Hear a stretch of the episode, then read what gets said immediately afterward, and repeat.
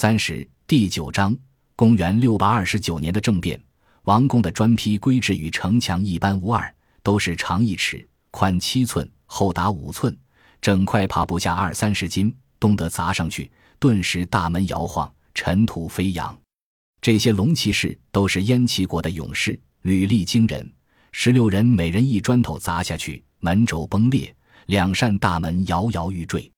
龙突骑之大吼一声，飞身一脚踹上去，大门轰然倒塌，伴随着一声巨响。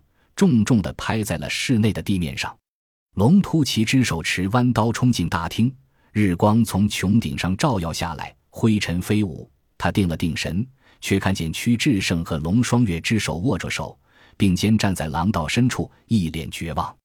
小畜生，龙突骑之狞笑道：“看你往哪里逃！放开双月之！”屈志胜悲哀地瞧着龙双月之：“你父王来接你了，父王。”龙双月之紧紧攥着屈志胜的手，泪眼盈盈的哀求：“您放过我们吧！我是真的爱上了志胜，我不愿让两国的敌对阻挡我们相爱的心。您就当没有我这个女儿，我们宁愿离开西域，永生永世不再回来。”这位公主演戏的才华实在了得，这一番哭诉，便是铁人也被哭软了心肠。屈志胜更是涕泪交流，伤心不已。你说什么？龙突奇之有些糊涂，随即醒悟，温言道：“双月之，你是受了魔鬼的蛊惑。从前你不是万分瞧不起这小子吗？你是咱们燕齐人的宝贝，是大家公认的西域凤凰，他如何配得上你？你是受了这小子的威胁吧？不要紧，待父王斩了他，带你回家。不，父王！”龙双月之嘶声大叫：“我是真的爱他。”龙突骑之充耳不闻，盯着屈文泰，姓屈的，你若是不管，我便要强行抢人了。若是这小畜生有个损伤，莫要怪我。屈文泰淡淡道：“他既然是畜生，在你眼中无非猪羊一般，你爱怎么办就怎么办好了。”龙突骑之一愣，听出了屈文泰的愤怒，但他自己更恼怒，当即哼了一声：“来人，请公主回国。”十六名龙骑士冲过去，就要强抢龙双月之。屈志胜朝着龙双月之惨笑一声：“双月之。”龙双月之深情地凝视着他，扑进他的怀中，悠悠道：“我不会怪你的，都是他们逼我。”屈志胜喃喃道，忽然反手一把扯下了身后的帷幔，日光下，黄铜铸就的大卫王瓶闪耀着金色的光芒，被供奉在佛龛之上。瓶身上的花纹如同一股诡异的眼波在流动，龙骑士们顿时一怔。龙突骑之深吸一口气，沉声喝道：“大魏王平，嘿，老子今日倒要看看他究竟有什么魔力！”来人！话音未落，只听“多”的一声，一支利箭射在了他的脚下。龙突骑之一惊，猛然间就听见回廊外响起嗖嗖嗖的箭雨破空之声，兵刃交击声。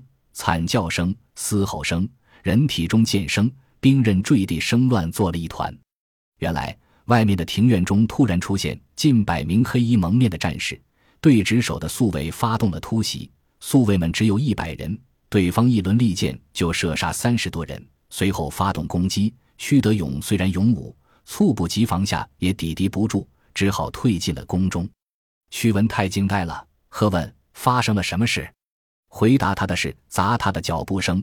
二层、三层的楼梯上，脚步奔响，日光的暗影中奔跑着无数的战士，刀光凛冽，剑足生寒。上百名战士控制了二层、三层的楼梯，张弓搭箭，对准了大厅中的众人。屈文泰的心一点点的沉了下去。你们究竟是什么人？屈文泰大声喝问。他们是你的敌人，同我一样。回廊外。响起一声冷笑，屈文泰豁然回头，只见黑衣战士的簇拥下，一名青裙老者陪同着自己的王妃缓步走了进来。他们身后竟然是玄奘和阿树。宇文王妃脸上一道狰狞的伤疤，从颧骨直达嘴角，她没有包扎，鲜血仍在流淌。不过她的手掌倒被一条杂色的僧袍包裹了起来，外面还渗着鲜血。屈文泰脸色难看，你。这是怎么回事？王妃咯咯冷笑：“陛下，你还不明白吗？我造反了。屈文泰呆住了，龙突骑之和屈志胜也目瞪口呆，谁也没有想到高昌王妃竟然造了反，尤其是龙突骑之更是叫苦不迭，自己这么倒霉，竟碰上了高昌政变，为什么？屈文泰厉声问：“为什么？”王妃嘶声大笑：“你问我为什么？一个大隋公主，一个深爱你的女人，十八年来被你无休无止的凌辱折磨。”你我之间还能剩下什么？当你按着她的口鼻把她溺入水中时，你是否问过为什么？当你用皮鞭在她身上抽出斑斑血痕之时，你是否问过为什么？当你将她送进突厥人的大帐，你是否问过为什么？所有人都惊呆了。他们震惊的原因倒不仅仅是屈文泰对王妃的虐待，更让他们惊惧的是，自己听到这种可怖的宫廷秘辛之后。会不会被高昌王灭口？屈文泰额头渗出了冷汗，脸上终于现出惊惶之色。他嘴唇蠕动，苦笑地凝视着玄奘法师：“难道你也造了弟子的反吗？”这话不伦不类，但玄奘却心酸无比，摇头道：“贫僧只是王妃的俘虏。”屈文泰松了口气，怔怔地想了半晌，才道：“玉波，我自知亏欠你甚多，大业八年。”你出嫁之时，你我琴瑟和鸣，敦伦恩爱。难道我真的不曾爱过你吗？可是短短一年里，那个骄傲的世子，高贵的青年，他被你毁了。你让我改革，我便改革；你让我驱逐突厥，我便驱逐突厥；你让我镇压异己，我便镇压异己。我知道你是为了隋朝皇帝交付你的使命。我爱你，我倾慕汉家，我愿意去做。哪怕迎着全体高昌人的反对，哪怕迎着阴谋与背叛、政变与杀戮，为了你的欢心，我毫不动摇。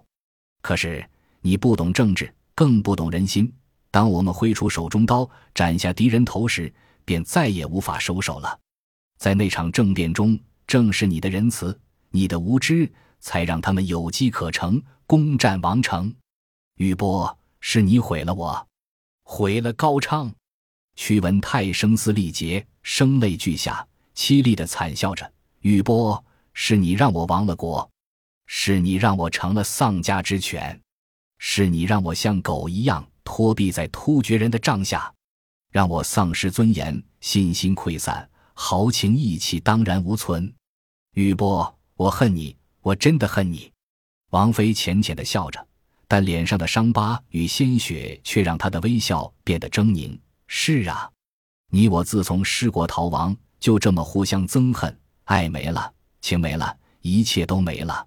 任人凌辱也罢，折磨也罢，糟践也罢，我原本已不在意这个躯壳了。可是我还有恨，一年的爱，十七年的恨。文泰，你让我如何释怀？屈文泰泪如雨下，只是喃喃地道：“冤孽，冤孽。”文泰，你这便走吧。王妃凄凉地道：“大隋已经亡了，爱情也亡了，你死之后，恨也消亡了。就让我们的孽缘始于政变，终于政变。也许这才是佛祖安排的因果。”王妃默默地回头，无力地挥手杀了他。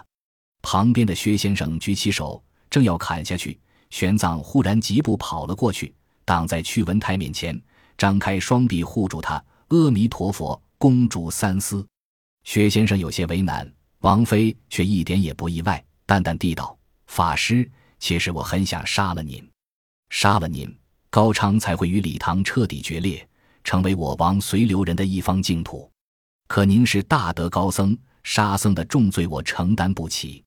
这辈子我下到泥犁狱中，有无数的罪孽等着我，理也理不清，我不愿再增加罪孽了。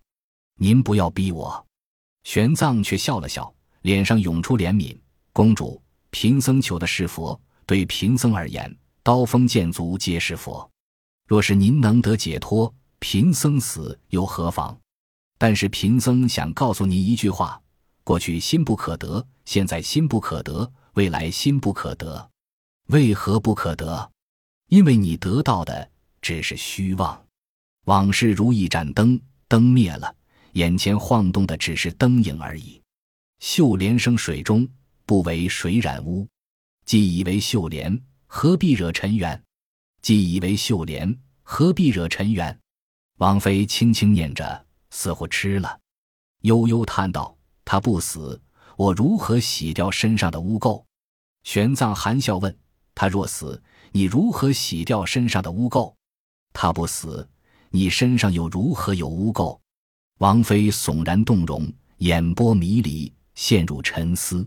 玄奘轻轻松了一口气。屈文泰这时才觉得冷汗已湿透重衣。可便在这时，忽然庭院中响起砸他的脚步声，随即传来轰轰轰的巨响，四面八方的窗户尽皆被撞木冲破，无数的宿卫军破开门窗，弓箭对准了王随留人。众人全愣住了，眼见的一场政变可以妥善解决，没想到局势陡然一变。朱贵带着张雄大步走了进来。宿卫军将王随留人团团包围，朱贵急忙跑到屈文泰面前，哭道：“陛下，您没事吧？现在好了，老奴偷偷跑出去通知了大将军，这些逆贼已经成了瓮中之鳖。陛下，张雄一脸羞惭，臣请罪。若非朱总管之会，臣真是万死难赎。太欢，太欢！”屈文泰感受到朱贵和张雄的忠心。眼睛不禁湿润了，这时才彻底放下了心。他冷冷地盯着王妃，让你的人放下武器。王妃却不理他，只是问玄奘法师：“您说的对，他死与不死与我并无干系，他只是帘下的污泥，池中的死水。”屈文泰眼睛里露出深深的痛苦，咬牙喝道：“杀了他！”宿卫们刚刚将弓箭对准王妃，却见他转身凝视着屈文泰。眼里露出一丝讥诮的笑容，屈文泰突然觉得有些不安，还没想明白，脖子上猛地一凉，背后一个低沉的声音道：“父王杀不得。”屈文泰艰难地扭回头，顿时呆住了。只见屈德勇手中横握弯刀，森寒的刀刃搭在他的脖颈上，冷酷的脸上充满讥诮。所有人都目瞪口呆，这场政变当真是一波三折，诡谲难言。谁能想得到？王妃发动政变的背后，居然有二皇子参与。玄奘瞥了龙双月之一眼，见他神情丝毫不乱，嘴角甚至挂着浅浅的微笑，禁不住低低一叹：“公主，这番风波，想必也在您谋划之中吧？”本集播放完毕，感谢您的收听，喜欢请订阅加关注，主页有更多精彩内容。